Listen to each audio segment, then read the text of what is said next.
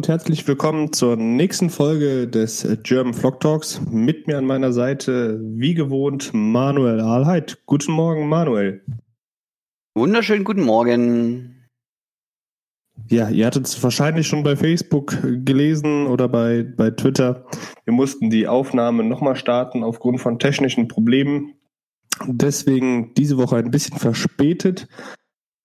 Was aber nichts an der Tatsache ändert, dass wir über unsere Wide Receiver und unsere Tight Ends äh, sprechen möchten in unserem Format zur Season, äh, ne, Season Review, die Posi Positionsanalyse.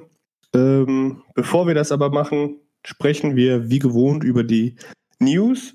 Und da gibt es heute so ziemlich einiges, vor allen Dingen was so die Coaches betrifft. Ich würde sagen, Manuel, wir starten erstmal mit dem, mit der wichtigsten News. David Cully, unser Wide Receiver und Pass Game Coordinator, wechselt zu den Houston Texans. Ja, das war wohl die News, wo er am meisten eingeschlagen hat. Äh, das war ja schon Ende letzter Woche dann, meine ich, ne? Genau, ähm, kurz nach unserer Aufnahme für die Folge. Genau, genau, genau, genau. Ähm, ja, ist natürlich groß drum äh, diskutiert worden natürlich auch. Ähm, auch viele Späße sind drüber gemacht worden im Internet.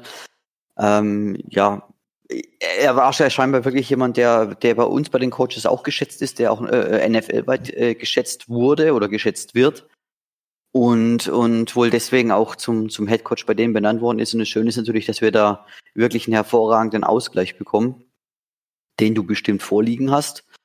Genau, und, wir bekommen zwei. Drittrunden-Picks, zwei Compensatory Drittrunden-Picks, einen in diesem Jahr und einen im nächsten Jahr, ähm, was den Ravens natürlich äh, sehr freuen wird. Genau. Das Aber da, da habe ich eine ganz kurze Frage. Wie findest ja. du die Regel?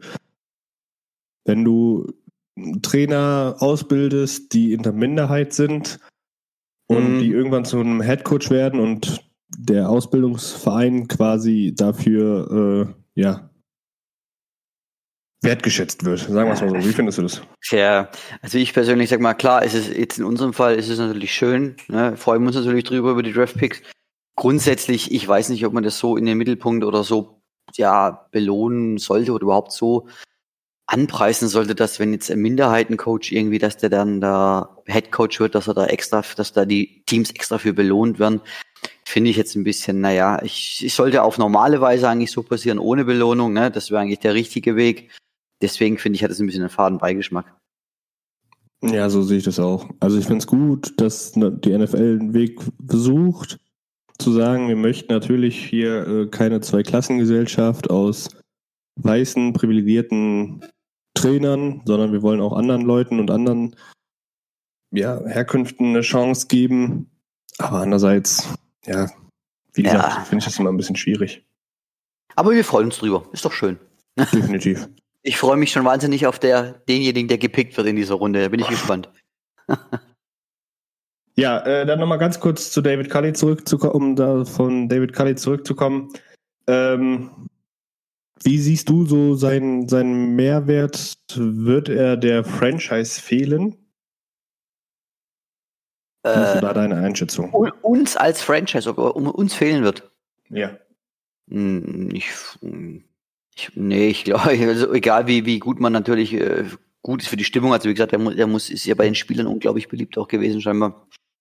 Gut, so ist es, es ist ein Kommen und Gehen. Ich glaube nicht, dass seine Position generell oder die Position generell, also ich glaube es nicht, ich weiß es nicht, ich glaube es nicht, so einen wahnsinnig großen Einfluss wirklich auf das hat, auf unsere Probleme auch wieder hatte. Ich meine, klar, seine, seine, seine, seine Statistiken sind vernichtend, die, die letzten drei, vier Jahre.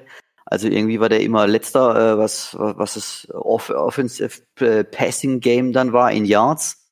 So meine ich das zumindest, dass ich das mal gelesen hatte.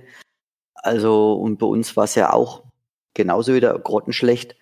Aber ich bin mir nicht sicher, wie weit der wirklich so viel Einfluss hat auf die, auf die Routenzusammensetzung beziehungsweise auf die Routen, die dann wirklich gelaufen werden. Ja, so ein kleiner Fun Fact zu David Cully. Der war ja schon seit Ewigkeiten ein Wide Receiver Coach. Und weißt du, wie viele, wie viele Wide Receiver unter ihm ein PFF-Grade von 80 oder mehr hatten? Seit 2006? Null. jo. Also ja, erst bei genau. den Eagles, wo er von 2006 ja. bis 2012 war, da hatte er keinen Red Receiver über 80, äh, über einen 80er Grade. Dann bei den Chiefs, äh, da auch noch ein kleiner Fun Fact. Ähm, die Chiefs, ähm, als sie in einem Jahr lang keinen Wide Receiver Touchdown gemacht haben, das war 2014, in der ganzen Regular Season, hat kein Wide Receiver einen Touchdown gefangen. Und auch da war äh, David Cully der Wide Receiver Coach. Dementsprechend, ähm, ja, wir kommen da später gleich noch drauf zu, kriegen wir da vielleicht einen frischen Wind, der vielleicht gut tun wird.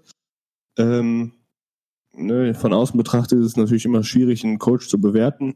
Aber wie, schon, wie du schon sagtest, ja. er ist hoch angesehen bei den Coaches, bei den Spielern. Er soll so ein, so ein Kommunikationstyp sein und ich denke, als Head Coach an sich, ne, ohne, ohne Koordinatoren, Aufgaben, genau. ähm, könnte der genau. vielleicht sogar in einer Franchise wie Houston gut tun.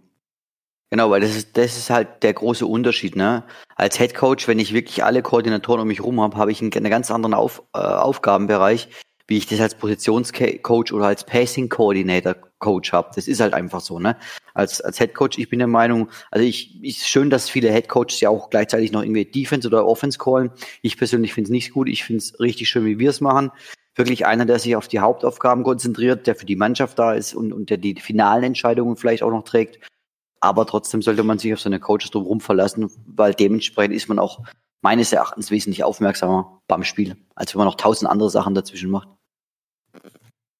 Ja, dann gehen wir weiter. Wir haben nämlich äh, noch mehr Coaches verloren. Ähm, unser Assistant Thailand Coach Andy Bischoff folgt David Cully zu den Texans ähm, und wird da auch, ich glaube, Assistant äh, Thailand Coach. Ich bin mir jetzt gerade gar nicht sicher. Ähm, und Sergerius Orr, nee, jetzt habe ich mich versprochen. Zachary Orr. Zachary, genau. Ähm, und Sterling Lucas, unser Team Defense Assistant. Die wechseln beide unserem former D-Line Coach Joe Carlin hinterher. Und ähm, ja, Orr wird da Linebacker Coach und Lucas wird Team Defense Analyst. Ähm, genau. Ja. Und dann haben wir noch einen, einen Coach verloren. Und zwar ähm, Brian Ducker. Der wird zu den Detroit Lions gehen.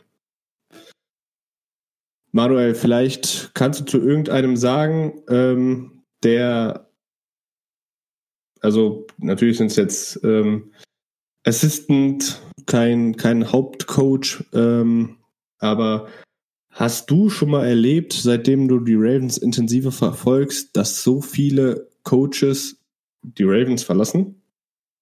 Nein.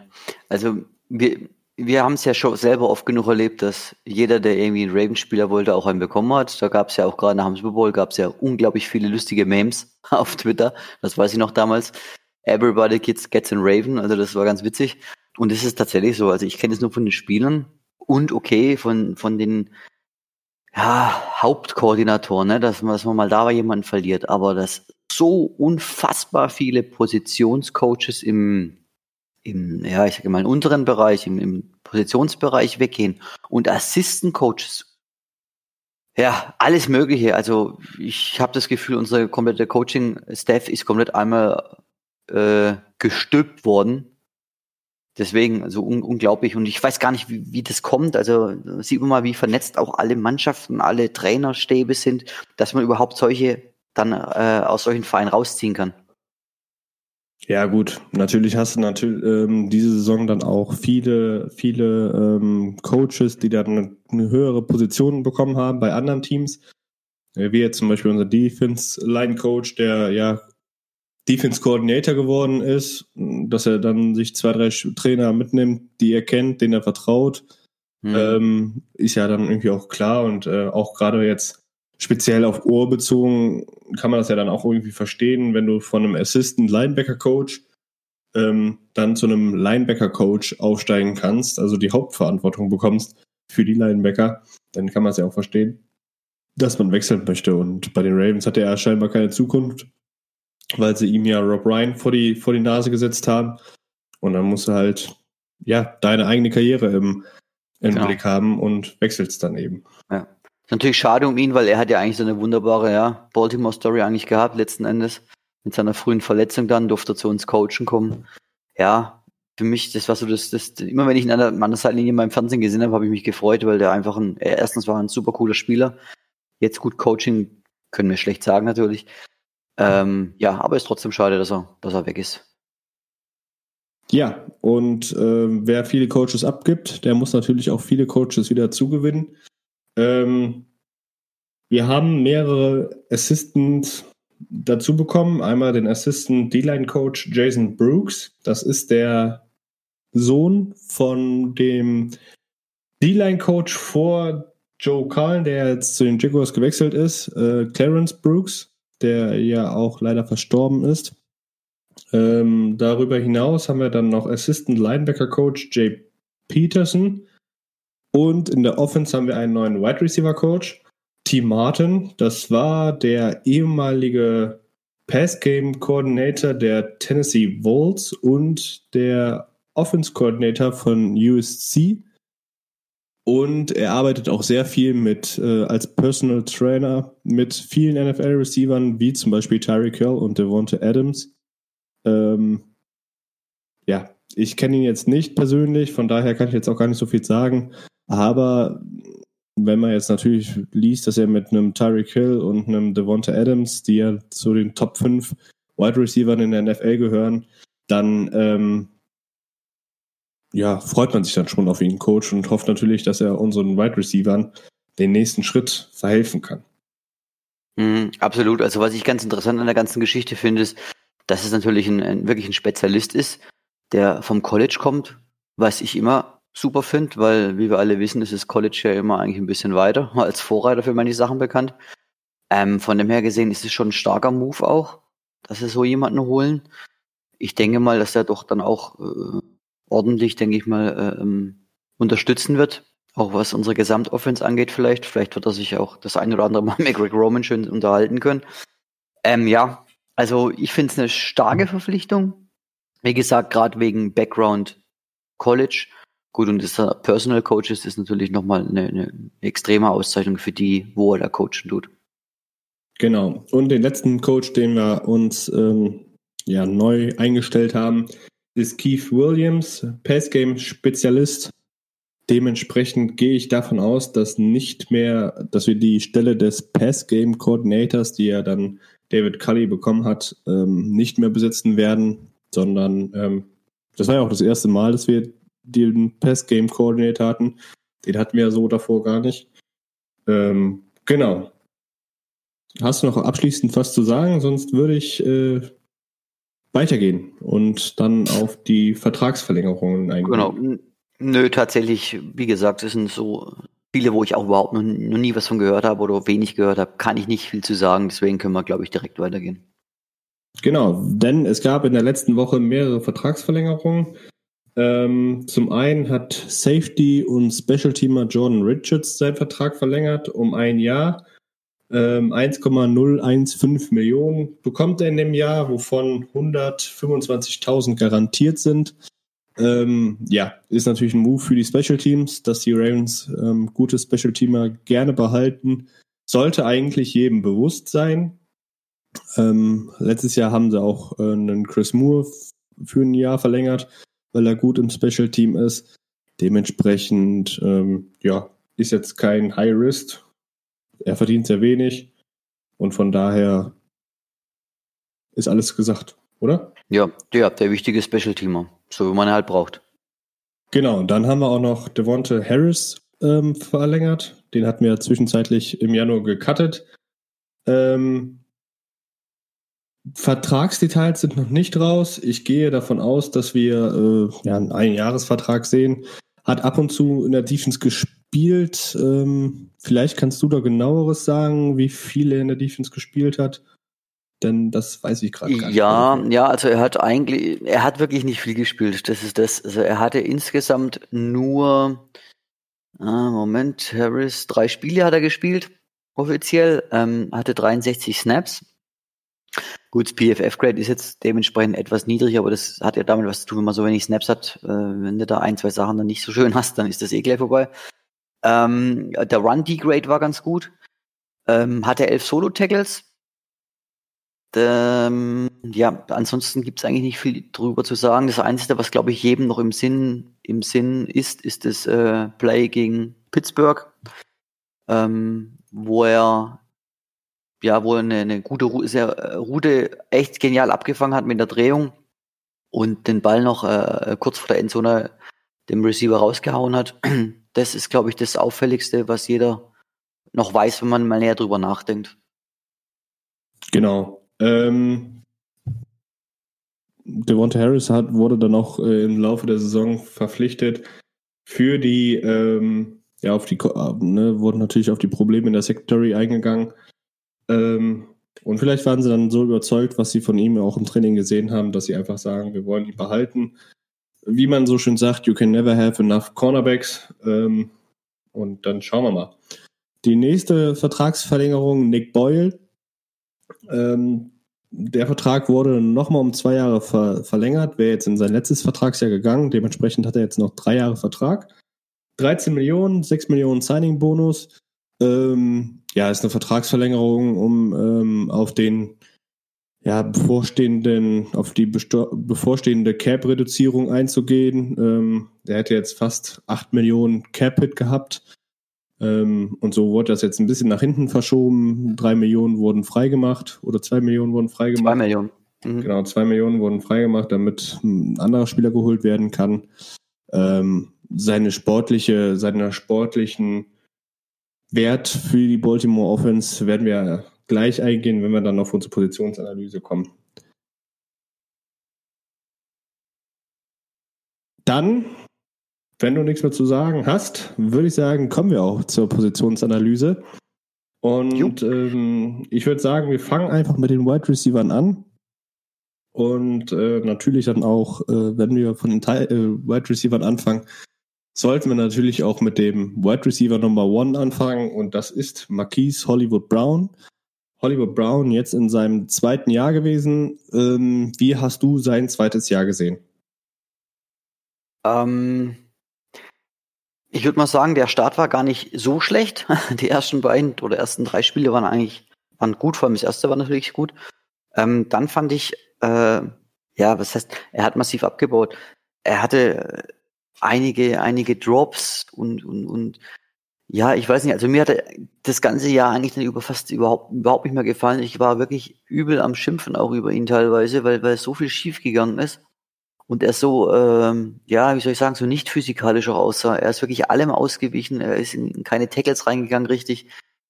Ja, gut, kann man natürlich sagen, okay, mit seiner Statur, okay, er passt auf sich auf, das, das mag schon alles sein, aber es war schon ein bisschen auffällig, wie ich fand. Und, und witzigerweise fand ich aber dann kam die Explosion ähm, dann natürlich in den Playoffs, wo er mich komplett überzeugt hat, dass er wirklich, wirklich toll war. Fand ich echt klasse. Und ja, also für mich hat er eigentlich die besten Spiele jetzt in den, in den Playoffs gemacht, seitdem er bei uns ist. Ja, das kann man so auf jeden Fall ähm, unterschreiben. Letztes Jahr in den Playoffs ja auch schon ähm, gezeigt, dass er ein Gamechanger sein kann. Und ich sehe das auch ein bisschen wie du. Also seine Saison war sehr, sehr durchwachsen. Ähm, fing gut an, dann der, der, ähm, das Tief zwischendurch, ähm, wo er dann auch einige Bälle gedroppt hat. Ähm, ich glaube, letztendlich hat er über die Saison verteilt sieben Drops. Ähm, aber es waren dann immer so wichtige Drops, wie jetzt gegen Pittsburgh, ein Dritter und Acht, ne? Und ja, zwischenzeitlich sehr viel über ihn geschimpft. Er ist dann zum Ende hin stark zurückgekommen. Das hebe ich auch gerne meinen Hut vor. hat viele Catches gehabt, wurde dann nicht mehr so viel in vertikalen Passspiel eingesetzt, sondern eher so Underline of Scrimmage und dann wurde ihm die Chance gegeben, dass er was mit seinem Speed kreieren kann. Das hat er eigentlich ganz gut gemacht, gerade in den Playoffs.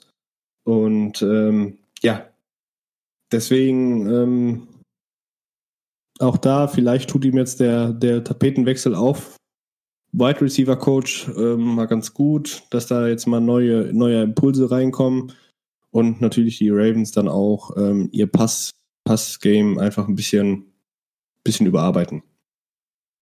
Genau. Definitiv. Also wie gesagt, seine, seine, seine Catch-Rate war vernichtend mit 58 Prozent. Muss ich halt von einem Wide Receiver, wo ich eigentlich denke, dass er die Klasse dazu hat, eigentlich ist das ein No-Go. Genau, kommen wir zum nächsten Wide Receiver, Miles Boykin. Ähm, ich fange mal ganz kurz an, denn für mich war es, also er hat keinen Drop, das ist schon mal gut, aber für mich war es einfach eine extremst enttäuschende Saison von Miles Boykin. Ähm, letztlich vier Touchdowns gemacht oder gefangen. Aber ja, ich habe mir vor der Saison natürlich erhofft, dass er der X-Receiver sein kann und ähm, hatte auch gedacht, dass die Ravens da mehr sehen oder mehr wissen, dass er es kann, einfach weil sie keinen X-Receiver geholt haben. Ähm, und gedachte, ja, jetzt, jetzt ist die Miles Boykin, Miles Boykin Season, ähm, weil wir viel dann mit Trips Right spielen, ne, wo dann Andrews und Brown auf einer Seite sind. Dann hast du natürlich ähm, auf der linken Seite, sage ich jetzt mal, ein Island, äh, nennt man es ja, eins gegen eins. Mhm. Boykin gegen, gegen den Cornerback, der Safety, ne, der dann over the top stehen könnte, guckt natürlich dann eher auf die rechte Seite, wo die drei, die drei Passempfänger stehen. Und Boykin hat es einfach nicht geschafft, diese One-on-Ones zu gewinnen, regelmäßig. Ähm, ja, immer wieder Misskommunikation mit Lamar Jackson. Es wirkt ein bisschen so, als, Jackson, als ob Jackson Boykin kaum vertraut nicht so, nicht so, dass die Chemie da nicht so da ist. Genau, ich glaube, das ist auch der Hauptpunkt, weil mh, hm, ich glaube, Boykin, ich traue es ihm selber zu, weil wenn man seine Statistiken eigentlich, sage ich mal, so ein bisschen auseinander nimmt, ne? Ich meine, er hatte nur 33 äh, Targets, was natürlich ultra wenig ist für ihn. Also, wie du schon sagst, X vom X-Receiver ne, könnte er werden und der kriegt natürlich weitaus mehr äh, Targets, würde ich sagen. Hatte er auch nur 19 Receptions, was natürlich wirklich wenig ist. Gut, du hast schon die vier Touchdowns schon erwähnt. Ähm, ja, dann seine, äh, ähm, was ich eigentlich, worauf ich hinaus will, ist eigentlich, wo er wirklich gut war, fand ich, ist eben dieses, ähm, dieses, ähm, der, der Run-Blocking-Grade, ne, das wusste man ja eigentlich, der war auch wieder extrem gut dieses Jahr. Also blocken kann er wirklich toll. Und ja, also ich glaube auch, so wie du sagst, die Chemie, irgendwas stimmt nicht. Also er wird geschnitten meines Erachtens. Er, er war auch öfters mal frei und hat keinen Ball bekommen. Also scheinbar, da bist du komplett auf dem richtigen Weg. Irgendwas passt in der Chemie auf alle Fälle nicht. Genau. Auch er geht jetzt in sein drittes Vertragsjahr. Ähm, ich denke, das ist wichtiger denn je, weil ja, er spielt natürlich jetzt ein bisschen um seinen Job. Ähm, wenn er jetzt nicht produzieren kann, ne, können halt auch dann die Ravens sagen, gut, wir vertrauen dir nicht mehr. Ähm, Dementsprechend, ja, Welpenschutz ist jetzt vorbei. Und dementsprechend, ja. jetzt muss er liefern. Ich hoffe natürlich, dass er nochmal einen Schritt nach oben machen kann.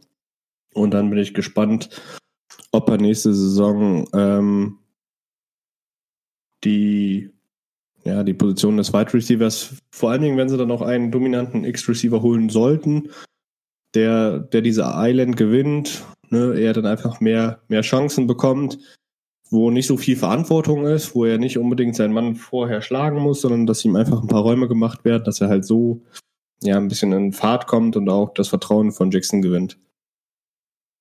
Genau. Machen wir weiter. Nächster im Bunde ist ähm, Willie Snead. Ähm, wird jetzt Free Agent.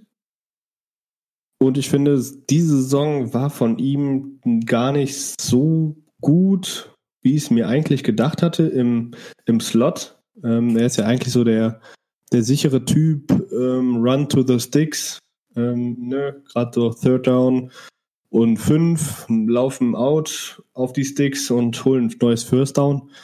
Aber ich finde, da war Snead diese Saison gar nicht äh, ja, so, so eingebunden, so dominant, wie ich mir, wie ich es eigentlich gedacht hätte. Mhm. Aber du, du, sagst es richtig, er war nicht so eingebunden. Also das sehe ich eigentlich auch so. Wie gesagt, ich meine, wie lange haben wir ihn, also wir gehen jetzt immer von Saisonjahresstatistik natürlich aus. Wie oft haben wir auch äh, allgemein gesagt, Mensch, das ja, unser Passing Game kommt überhaupt nicht aus dem Quark. Gerade gerade im Mittelteil der Spiele war ja gar nichts. Ähm, und ich denke auch, ja, ich weiß nicht, ich glaube, er hätte auch wieder mehr hinbekommen, aber es hat einfach nicht gepasst. Das ist ähnlich wie bei Boykin, würde ich sagen, wobei natürlich Snead schon wesentlich mehr angespielt worden ist und, und, auch einiges wichtig, einige wichtige Third Downs gefangen hat. Das sieht man ja auch an seinem äh, Passer-Rating, wenn er getargetet wurde. Also das war ja auch relativ hoch. Also das spricht ja eigentlich für dann für die sicheren Catches, dass er sie macht. Ähm, aber gefühlt, und da gebe ich dir recht, äh, war letztes Jahr stärker. Genau, was man natürlich auch hier erwähnen sollte, ähm, als Blocker natürlich auch super in die, in die Offense eingebunden. Ähm, da schätzen die Ravens natürlich seinen Wert. Aber nichtsdestotrotz ist es natürlich immer ein bisschen schwierig, wenn du als Red Receiver eher durchs Blocken aufhältst als durchs Bälle fangen, weil das ist nicht deine Aufgabe. Ähm, nice to have, sage ich, aber letztendlich ist es wichtig, dass du den Ball fängst. Und ähm, ja, würdest du ihn verlängern wollen? Würdest du ihn nochmal in Baltimore sehen wollen? Also für, für, für einen gewissen Preis hätte ich jetzt ehrlich gesagt nicht unbedingt den Schmerz mit. Aber ja, also für mich war es, ist immer noch okay gewesen. Käme halt wirklich auf den Preis an. Es ist eine Preisgeschichte. Also, wenn er dann, keine Ahnung, für zwei Millionen oder drei Millionen äh, nochmal käme für ein Jahr oder so, würde ich sagen, würde ich das nehmen, aber alles andere darüber hinaus wahrscheinlich nicht. Ja, gut, für einen richtigen Preis, wie du jetzt schon sagtest, zwei, drei Millionen, dann könnte man drüber diskutieren. Ähm, ich muss tatsächlich sagen, ich bin äh, der Meinung, dass Willie Snead nicht mehr nach Baltimore zurückkommen sollte. Ähm, denn ja, ne, wo ist, was ist so seine Storyline? Ne, wo kann er der Offense helfen? Und ähm, ich denke, dass sein Job im Slot von dem nächsten Spieler, den wir jetzt ansprechen werden, nächste Saison besser ersetzt werden kann. Mhm. Und der nächste Spieler, den ich mir da vorstellen kann, ist Devin Duvernay. Hatte jetzt seine Rookie-Season und ja, mit 26 Targets und 20 Receptions so einen kleinen, kleinen Input der Offense gegeben. Gerade als Runner extrem gefährlich gewesen. Auch da hatte er mehrere, mehrere Chancen, vier Läufe für, für mehrere, für mehr als 100 Yards. Ähm, für, für 70 Yards. Jetzt habe ich mich natürlich in der Zeile verrutscht. Nee, also vier Läufe für 70 Yards, auch da eingebunden gewesen. Und ähm, ja, gerade mit seinem Speed würde der der Offense einfach im Slot mehr, mehr geben als einen Willie Snead. Wie hast du die Rookie-Season von Devin Duvernay gesehen? Also tatsächlich gut. Mir hat er sehr gut gefallen.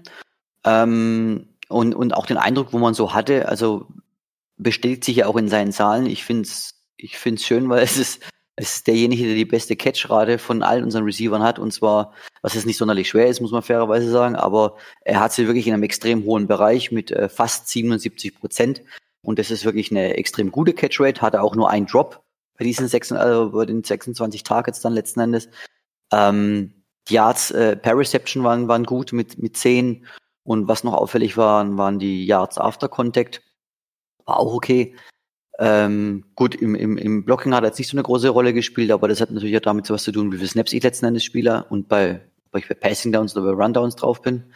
Ähm, ich fand, war eine super, super Rookie-Saison. Äh, wenn die normale Steigerung kommt, glaube ich, wie du schon sagst, äh, wird er den Platz auf alle Fälle von Snead übernehmen.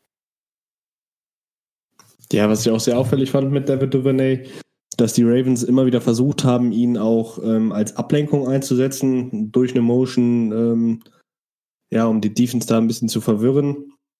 Ähm, das fand ich sehr interessant und ja, letztendlich war ich ein bisschen, bisschen enttäuscht, dass äh, Duvernay keine größere Chance, äh, keine größere Rolle im, im Passing Game oder auch allgemein in der Offense bekommen hat.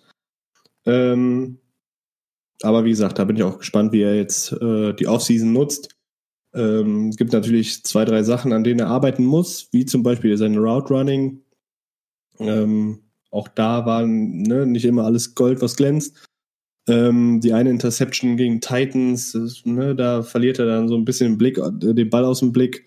Ähm, ja, ein guter Wurf oder so ein 50-50-Wurf ähm, wird dann dadurch ein easy, easy Interception für den Defender. Ähm, sowas muss er halt noch verbessern.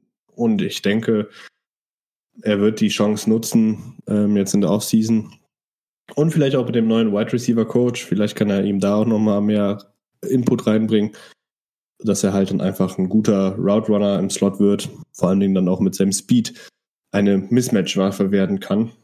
Ähm, ja, bin ich auf jeden Fall sehr gespannt. Ist so mein Guide to watch in der nächsten mhm. Saison. Definitiv, ja. Also da freue ich mich auch drauf. Dann der nächste. Des Bryant kam ja im Laufe der Saison aus seinem Ruhestand zurück, hat sich zurück in die NFL gekämpft, hat aber ja in der Offense relativ wenig, wenig ähm, gespielt, letztendlich nur auf 129 Snaps gekommen. Ähm, zwei Touchdowns immerhin gefangen. Wird jetzt auch wieder an ähm, Free Agent. Würdest du ihn behalten wollen? Behalten wollen. Ich, das ist eine gute Frage jetzt. Ähm, also dafür, dass man ihn, äh, es ist eine viel gut Story halt, ne?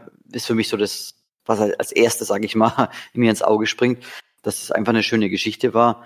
Äh, letzten Endes für das, was wir ihn benutzt haben, äh, ihn zu resignen, ist natürlich, macht eigentlich keinen Sinn. Dafür sind es zu wenig Snaps und vor allem dazu viel würde er jetzt zu viel bekommen, weil gut, das letzte Jahr das Gehalt, das war ja ganz was anderes, weil er ja so viel auf der Practice Squad war. Ähm, deswegen, zu was für einem Geld sollte ich ihn verlängern und für was für Nutzen bringt er mir dann noch? Also persönlich glaube ich da jetzt nicht dran.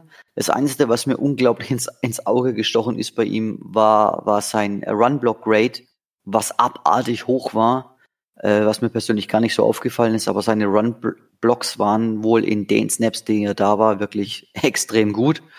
Ja, aber was will ich ihn verlängern? Also für einen Practice Squad oder, oder, oder das macht für mich keinen Sinn. Also dafür hat er zu wenig gebracht und ich denke auch, dass er zu wenig bringen wird in Zukunft.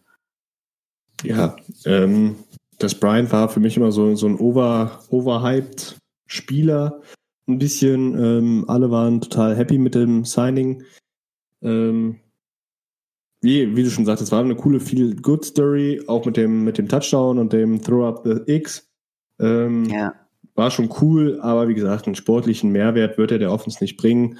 Und dann, ähm, wie gesagt, hoffe ich natürlich dann darauf, dass die Ravens ähm, jemanden anderen holen, der ja nicht die, seine letzten Jahre in der NFL verbringt. Äh, ich meine, ist er jetzt auch schon 32 ist so eine Frage, ne, wie viel er noch dazu, dazu gewinnen kann und seine besten Jahre hat er einfach hinter sich.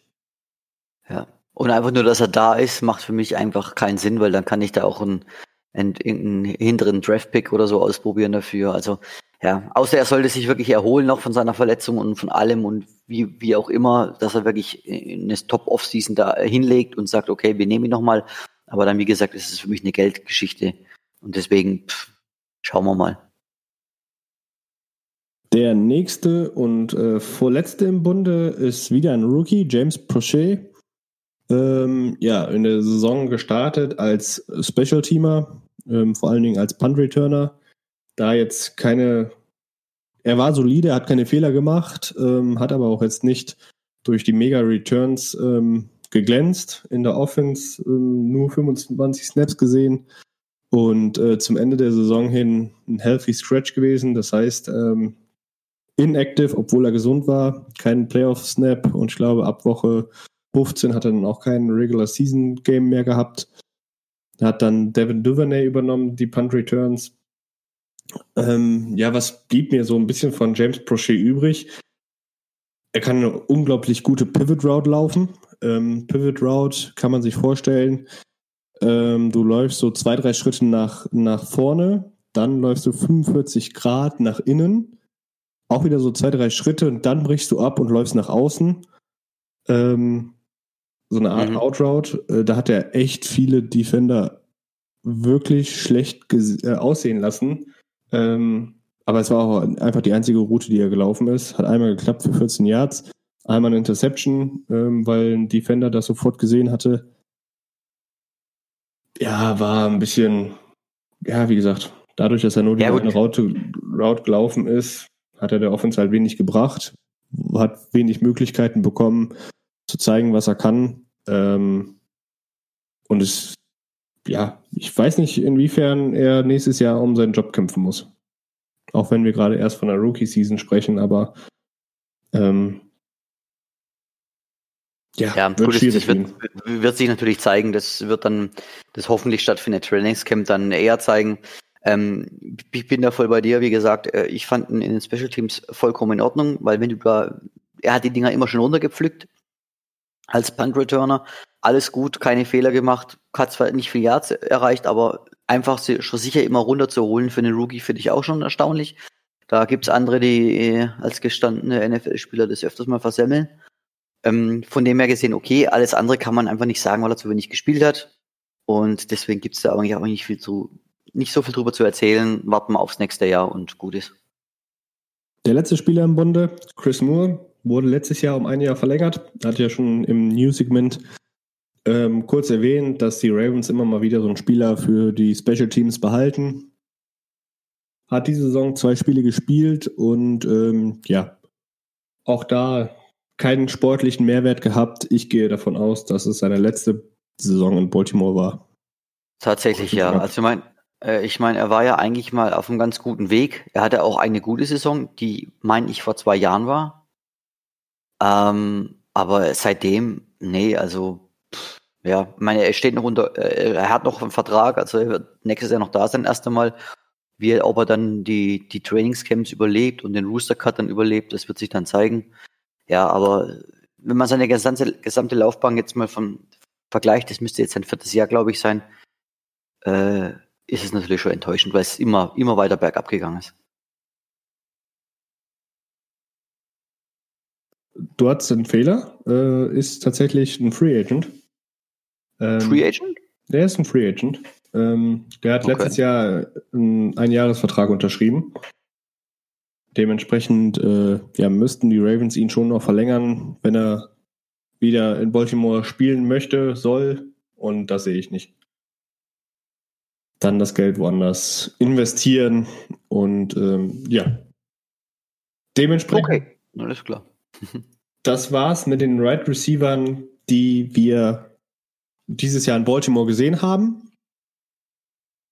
Jetzt ist so zusammenfassend zu, ja, was ist so zusammenfassend zu sagen? Ist es ein guter Room, ähm, um auch wieder in die nächste Saison zu gehen? Sollten wir ähm, da eine Verstärkung holen? Ähm, und wenn ja, holen wir die Verstärkung wie, ähm, in der Free Agency oder im Draft? Das sind jetzt so die zwei, zwei wichtigen Fragen. Manuel, mal ganz, wie siehst du das? Würdest du jetzt noch ein, auf der Position des Wide Receivers ähm, verstärken oder hast du volles Vertrauen in Duvernay und Prochet, dass sie den nächsten Schritt machen und wir da gar keine Verstärkung brauchen? Nee, das auf gar keinen Fall. Also Verstärkung mit Sicherheit notwendig, gar, gar keine Frage. Äh, natürlich muss ich das Gesamt, die Gesamtoffense auch sich ein bisschen danach ausrichten. Das ist halt einfach so. Aber äh, wenn, dann würde ich tatsächlich ähm, über die Free Agency gehen, weil doch viele, viele Receiver auf dem Markt sind. Ähm, und da spreche ich jetzt gar nicht von den Top-Receivern, weil, wie gesagt, ob jetzt wirklich Top-Receiver allein schon zu uns kommen möchten oder wollen, auch wenn es De Costa sagt, dass er sowas noch nicht erlebt hat, dass keiner kommen will. Ähm, da bin ich skeptisch. Also ein Alan Rob äh, Robinson zum Beispiel, ich kann es mir nicht vorstellen, dass er kommt, außer man tut unglaublich viel äh, Geld bieten. Und das werden wir mit Sicherheit nicht tun. Daran, daran glaube ich nicht. Und deswegen sage ich, äh, ja, Free Agency, Draft eher vielleicht hin in den späteren Runden, aber nicht in den vorderen. Dafür haben wir andere Probleme, sage ich mal noch. Ähm, aber es sind doch einige interessante Free Agents definitiv dabei, die ich glaube, wo man gut für ein gutes Veteranengehalt bekommen kann oder für ein halt schönes Gehalt, also wo nicht übertrieben ist. Äh, so sehe ich die ganze Sache zum Beispiel. Hm, Ja, ist ganz spannend, ähm, weil ich sehe das halt komplett anders. Ich Mhm. denke, der Offense fehlt dieser eine dominante Receiver, der einfach die ja, Aufmerksamkeit der Defense oder dass die Defense den auch fürchten muss. Ob es jetzt, ne? Ja. Ob mhm. es jetzt kommt oder nicht, aber sie müssen es fürchten. Sie können dann, sagen wir es mal so, ne, du hast anstatt einen Boykin auf der linken Seite einen Allen Robinson, dann kannst du mal nicht eben sagen, hier, dein Safety geht auf die andere Seite und unterstützt da gegen Brown und gegen Brown und ähm, Andrews oder geht jetzt nicht in die Box, um den Run zu unterstützen, sondern er muss halt auch ne, die Gefahr von einem Robinson unter ähm, ja, wertschätzen, was dir halt dann woanders wieder eine Möglichkeit gibt. Dann hast du einen Spieler weniger in der Box, du kannst, be kannst besser laufen. Äh, auf der anderen Seite hast du ein Mismatch mit Andrews oder Brown. Also, wie gesagt, letztendlich bin ich so der Meinung, dass, dass diese eine gefährliche X-Receiver ähm, der Offense fehlt ähm, ja, wie du es schon sagtest, ob jetzt ein Allen Robinson kommt, ist natürlich eine große Frage. Ich würde, wenn du die Chance hast, würde ich alles Geld ähm, hinterherwerfen, was er möchte, damit er zu uns kommt, ähm, weil er auch wirklich bewiesen hat, dass er ein unglaublich guter Receiver ist. Ähm, vor allem Dingen mit den, mit den Quarterbacks, mit denen er spielen musste, sei es ein Mike Glenn, sei es ein Mitch Trubisky, Nick Foles, der hat ja bei allen Quarterbacks gut geliefert. Ähm, ja, ist dann natürlich so eine Frage. Wer ist sonst noch so da, den man verpflichten hätte können oder ne, den man verpflichten kann? Chris Godwin wird, Stand jetzt, natürlich äh, kann der ein oder andere ähm, der ein oder andere noch getaggt werden, aber Stand jetzt werden die alle Free Agents. Robinson, Goodwin von den Buccaneers, Juju Smith-Schuster, Kenny Golladay, Will Fuller, Marvin Jones, AJ Green, TJ Hilton und Sammy Watkins ja, wie gesagt, es, ich brauche da so einen, so X-Receiver, ob es jetzt ein Kenny Golliday wird oder Will Fuller, ähm, ist dann wieder so eine Frage, sind beide verletzungsanfällig? Wie gesagt, so meine Wunschoption, ne, wenn ich jetzt, ähm, wenn wir jetzt mal ohne, ohne Realität drauf gucken könnten, würde ich sagen, schmeiß das ganze Geld auf Allen Robinson, gib ihm Top Money, und äh, der würde unserer Offense sofort weiterhelfen. Ähm, ja, also du hast natürlich recht. Und auch, auch äh, wir brauchen jemanden, der, der eindeutig Räume schaffen kann. Dieser X-Receiver haben wir ja gerade von Beuking gehabt, dass das eben nicht ist. Das ist alles richtig. Wie gesagt, ich glaube nicht wegen dem Geld, dass es, dass es passiert. Und ich habe auch das Gefühl, dass er nicht kommen würde, wie gesagt. Ähm, aber auf deiner Liste, die du mir jetzt gerade so vorgelesen hast, ähm, ich hätte schon noch jemanden, wo ich sagen würde, der könnte es vielleicht machen, die Position, aber halt wahrscheinlich nicht in der, in der Form wie jetzt an Allen Robinson. Und das ist Corey Davis. Oh, okay. Der, der ist tatsächlich eigentlich als vierter oder fünfter äh, Free Agent äh, als Wide Receiver gerankt und ich finde, er hat, bringt halt alles mit. Er hat die Größe, er hat den, den Bodytype dazu. Ähm, ich glaube, dass der für mich tatsächlich wesentlich realistischer wäre, auch vom Preis her, wie jetzt Alan Robinson oder Chris Godwin. Ja, auch eine spannende Sache ähm, mit Corey Davis. Ich hatte auch mal an, überlegt an so eine realistische Option, wenn er den Free Agent Markt ähm, ja, erreicht, dass du die Möglichkeit hast, ihn zu verpflichten. T.Y. Hilton kommt jetzt aus einer kommt jetzt auch eher aus einer eher schwächeren Saison. Vielleicht ähm, musst du nicht dein ganzes Geld ausgeben, um ihn zu bekommen. Vielleicht bekommst du ihn für 10 Millionen pro Jahr. Ähm, und dann so zwei, drei Jahre. Und dann schaust du einfach, ob es einfach, ja, ob er einfach seine besten Jahre hinter sich hat oder nicht. Ähm, das wäre so eine realistischere Option. Ja. Bei T.Y. Hilton finde ich bloß, ist es halt auch wieder äh, die Größe und das Gewicht das ist, das ist mir halt wieder fast zu, zu arg Hollywood Brown, also ist mir zu arg in die, in die Richtung. Ich, ah, dafür ist er ein guter One-on-One, also ne, Route Runner, ist, Release, ja. starke Hände.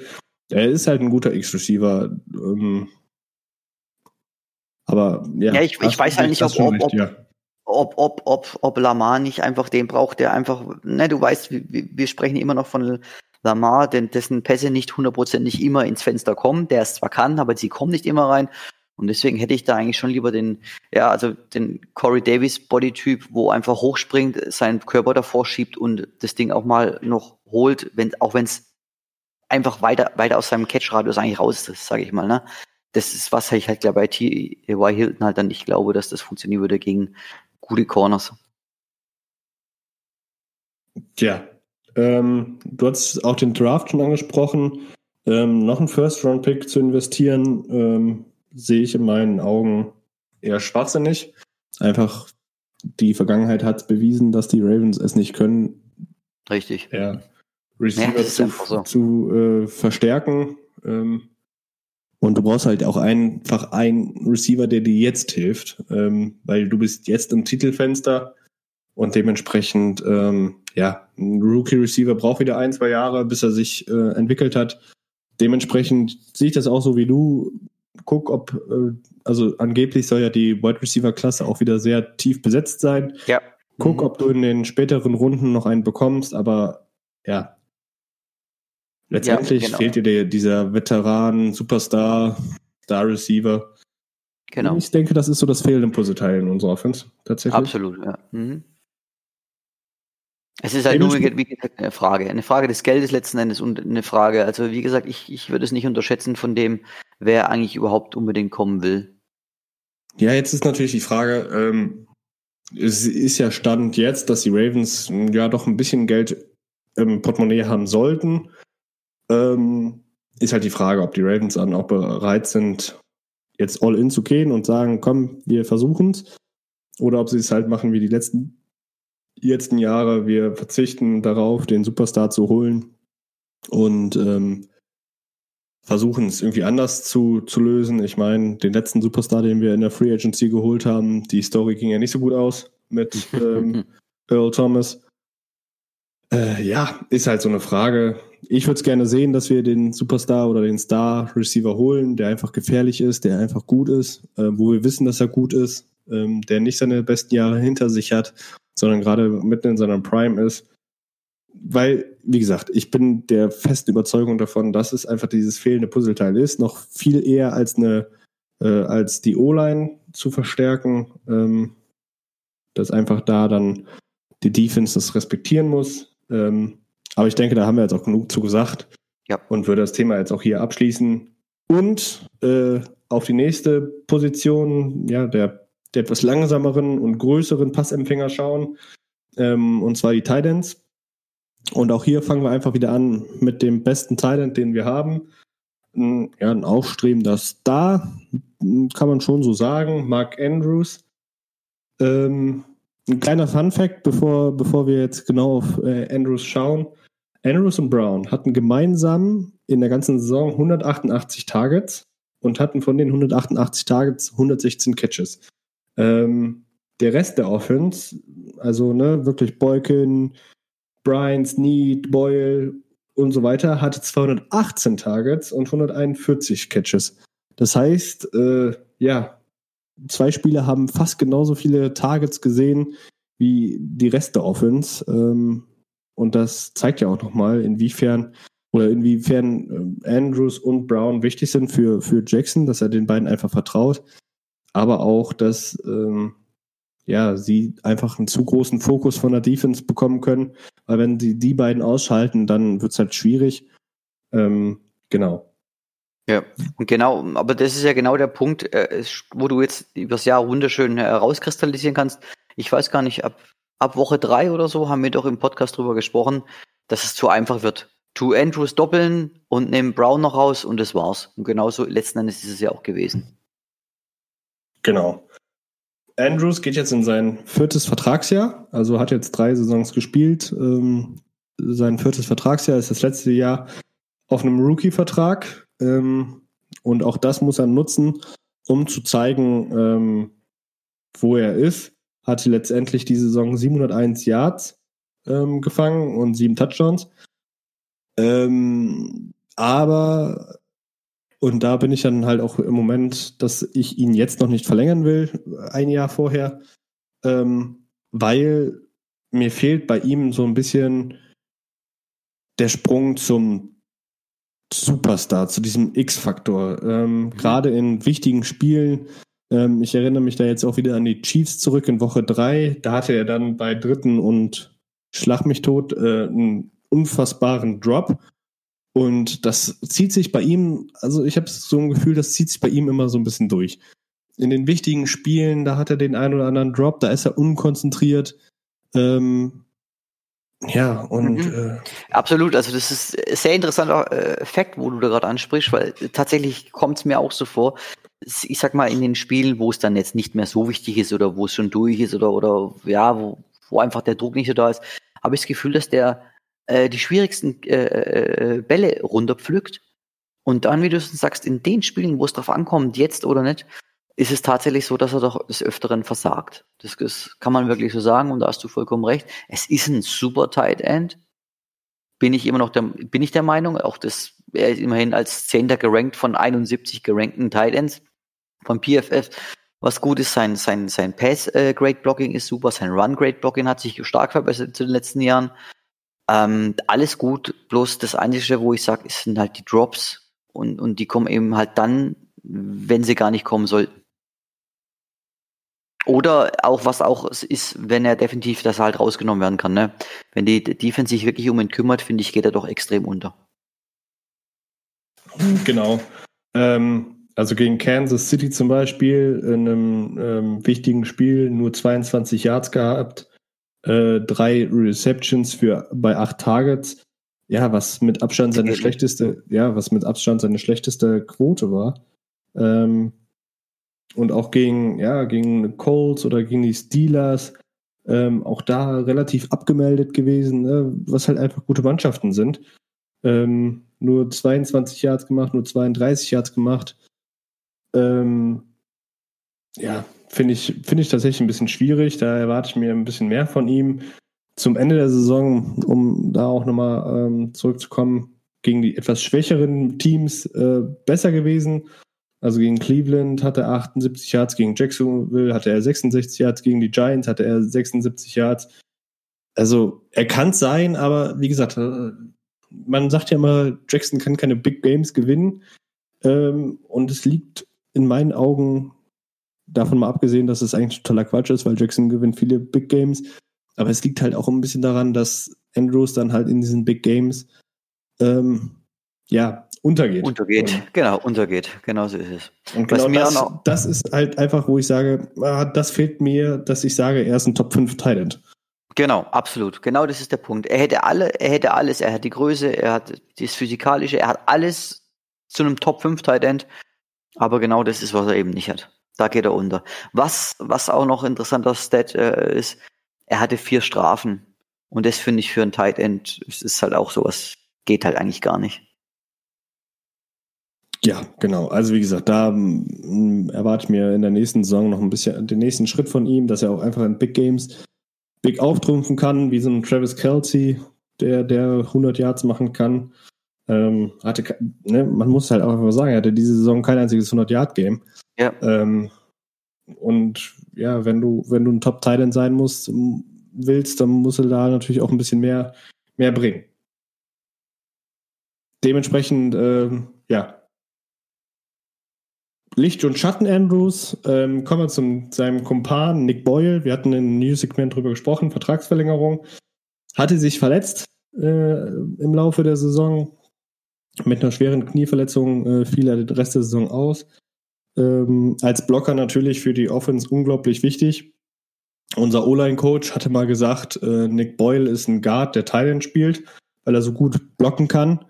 Ähm, und ja, auch durch dieses Blocking einfach extrem wichtig für die Offense. Ähm, danach musste man die Offense ein bisschen umstellen, ähm, weil man nicht mehr so viel an Line of Scrimmage spielen konnte, weil natürlich Andrews ähm, nicht so ein starker Blocker ist wie, wie Boyle.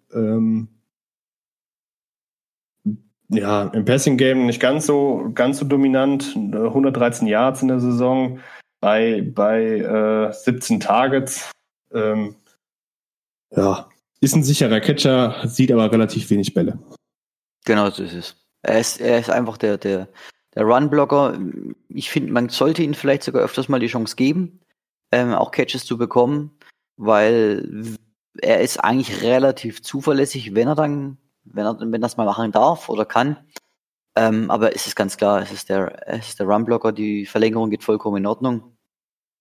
Ja, Aber wie gesagt, nach dem, nach dem neunten Spiel dann verletzt draußen, ist natürlich ein Problem gewesen. Und, und mit den, den restlichen, die jetzt dann da kommen werden, ja, konnte man das auch eigentlich nicht wirklich auffangen. Genau. Du hast es angesprochen, die, die Ravens haben es irgendwie, ja, ich sag jetzt mal versaut, ähm, die Titans geschickt mit in die Saison mhm. zu nehmen. Wir haben mit Andrews und Boyle nur zwei äh, Titans in die, in die Saison mitgenommen, was halt wirklich irgendwie ein ja, Ritt auf sehr dünnem Eis war, ähm, weil man muss sich gerade bei Titans ja immer davon ausgehen, dass sich einer verletzt. So kam es dann auch. Die Ravens haben dann auch Tomlinson und Luke Wilson ähm, ja, geholt. In der, Not, in der Not verpflichtet, ja, in, in der Not verpflichtet. Luke Wilson konnte ganze drei Spiele spielen, dann haben sie ihn wieder entlassen, weil sie unzufrieden mit ihm waren. Äh, Gerade bei ihm nur kurz ein Satz, danach sollten wir auch einfach wieder weggehen. Ähm, mhm. Der Drop gegen die Steelers in dem Corona-Game, äh, ne, kurz vor der Halbzeit, der tat natürlich am größten weh. Tomlinson hat seine Sache eigentlich ganz gut gemacht, hat am Ende sechs Spiele gespielt. Ähm, auch dann eher so der Runblocker gewesen. Aber ne, hat er einen Jahresvertrag unterschrieben. Ich gehe nicht davon aus, dass äh, er dann auch noch verlängert wird. Nee, ich glaube, also die, die können wir jetzt getrost übergehen. Letzten Endes eigentlich ist das Interessante wirklich nur noch in der Tight End Position. Abgesehen davon, dass man jetzt Stand jetzt so sagen müsste, uns fehlt ganz klar da noch jemand, wo man, das muss man adressieren auf alle Fälle, die ganze Geschichte. Was noch ganz nett ist, ist eigentlich dann die, wo eben auch verletzt nicht spielen konnten, wie eine Breland, ähm, auf den ich eigentlich noch ein bisschen baue, aber natürlich haben wir nichts von ihm gesehen. Ich war, ich war tatsächlich vorm, vorm Draft ein großer Fan von ihm. Ähm, als ich gesehen habe, dass die Ravens ihn als undrafted Free Agent geholt haben, mhm. habe ich gedacht, oh geil. Ähm, war für mich so, so ein Sechstrunden-Talent. Ähm, ich bin sehr gespannt, was er bringen kann. Er hatte im letzten College-Jahr hat er sich das Bein gebrochen, ähm, dementsprechend da dann ausgefallen und ähm, hatte sich auch noch nicht hundertprozentig erholt, weshalb die Ravens ihn auf der Injured Reserve Liste hatten. Ähm, hat also noch nicht mit dem Team trainiert. Genau. Aber ich, ja, ich bin, bei ihm bin ich sehr, bin ich sehr positiv und hoffe natürlich, dass er dann den dritten Talent machen kann. Ähm, ansonsten haben wir noch Eli Wolf, ähm, hatte im Trainingscamp wohl auf sich aufmerksam gemacht, hat sich dann auch verletzt, kam auch nicht mehr wieder. Ähm, ja, braucht man da auch nicht mehr groß zu sagen. Auch jetzt hier zusammenfassend, was können wir mitnehmen oder ne, wie wollen wir es in der Offseason angehen, dass wir äh, nächste Saison erstmal wieder zwei Titans haben. Ähm, da fällt mir gerade noch ein, wir haben Patrick Ricard ver ver vergessen. Den hatten wir nämlich unter den Titans gelistet und nicht auf den, bei den Running Backs. Bevor wir die Zusammenfassung machen, gehen wir erstmal noch auf Patrick Ricard ein. Ähm, ja, ein Satz, der Mann, der alles kann. hm. Ja, äh, er ist halt der Blocker und mehr nicht. Ne? Also das ist, ist, ist, ist, man hat ihn auch zu wenig eingesetzt als Catcher meines Erachtens. Ähm, wir hatten dann das Spiel, jetzt weiß ich es leider gerade nicht mehr, welches es war, aber in einer, in einer, von den letzten drei, wo wir dann zur Halbzeit umgestellt haben und er dann wirklich mehr Catches kam. Playoffs gegen die Titans. Was gegen die Titans? Playoffs gegen die Titans. Gegen Titans. Okay, alles klar. Ähm, dadurch konnten wir das Spiel hervorragend auseinanderziehen. Das war ja auch relativ wichtig. Ansonsten ist es halt der typische Blocker. Und ich fand, er hat äh, dieses Jahr also als Fullback extrem wenig gemacht. Also als, also was Carries angeht, das habe ich, so hatte ich so gar nicht auf dem Schirm, wie ich ja eine Jahresendstats verfasst habe, dass es eigentlich nur ein Carry war.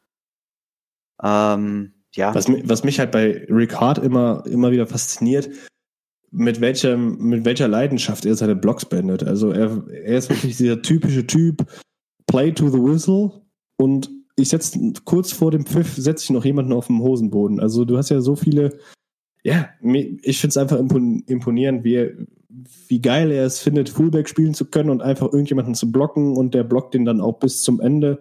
Und äh, ja, im Zweifel setzt er ihn noch auf dem Hosenboden äh, und dann ist er komplett hyped. Genau, er, er, ja. liebt, er, er liebt den klassischen Oldschool Football Fullback. Ich hau jeden um, der mir in die in Quere kommt. Das ist halt er.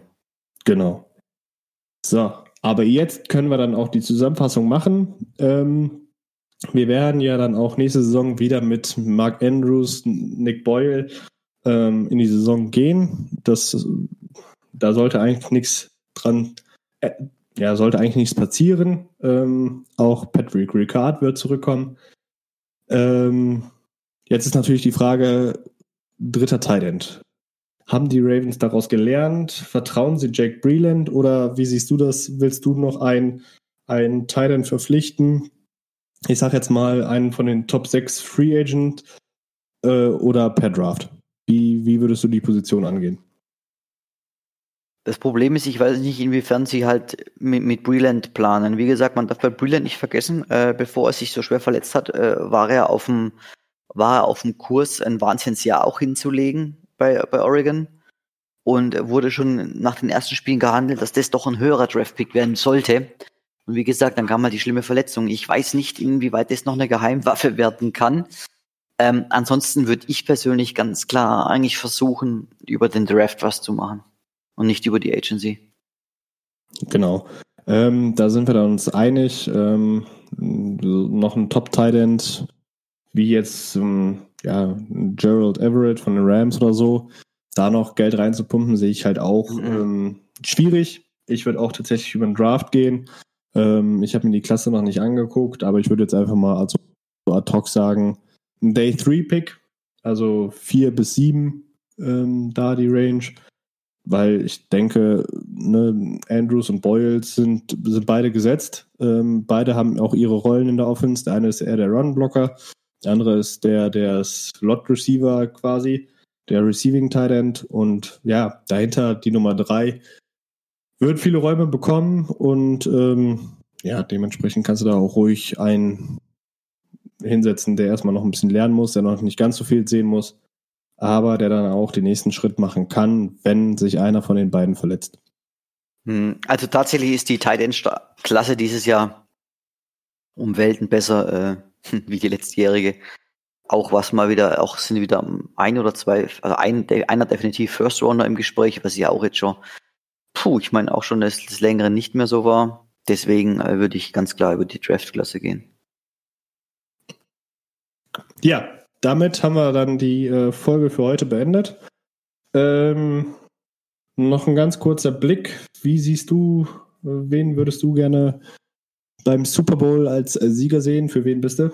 Und schaust du den Super Bowl? Mm, ja, ja, klar. Also ich, schaue ihn, ich schau ihn an, definitiv. Äh, heute Nacht geht's los. Ähm, ich bin, auch wenn jetzt das vielleicht jetzt du auch nicht so gerne hören wirst, ich bin für Tampa Bay, auch wenn ich in keinster Weise für für, für Brady bin. Der hat eigentlich schon mehr als genug Ringe.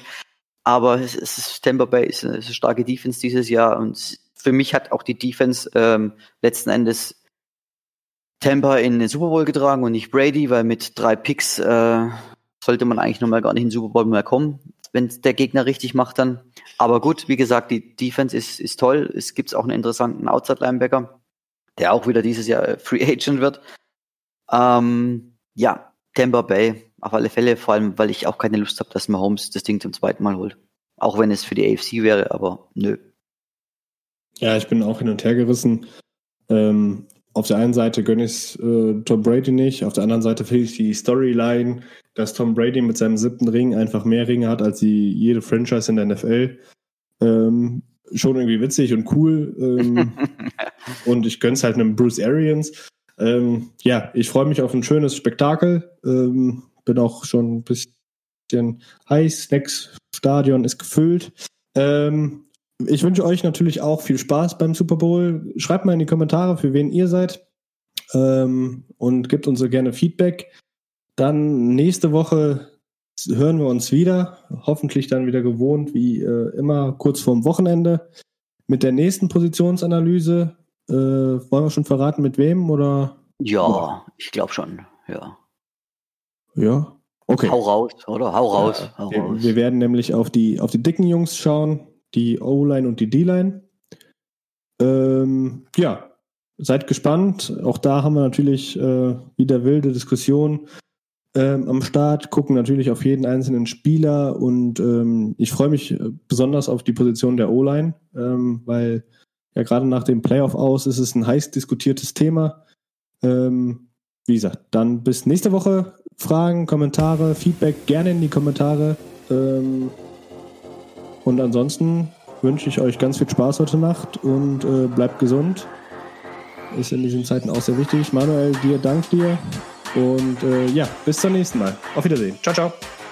Jo, macht's gut. Viel Spaß beim Super Bowl heute Nacht. Ciao, ciao.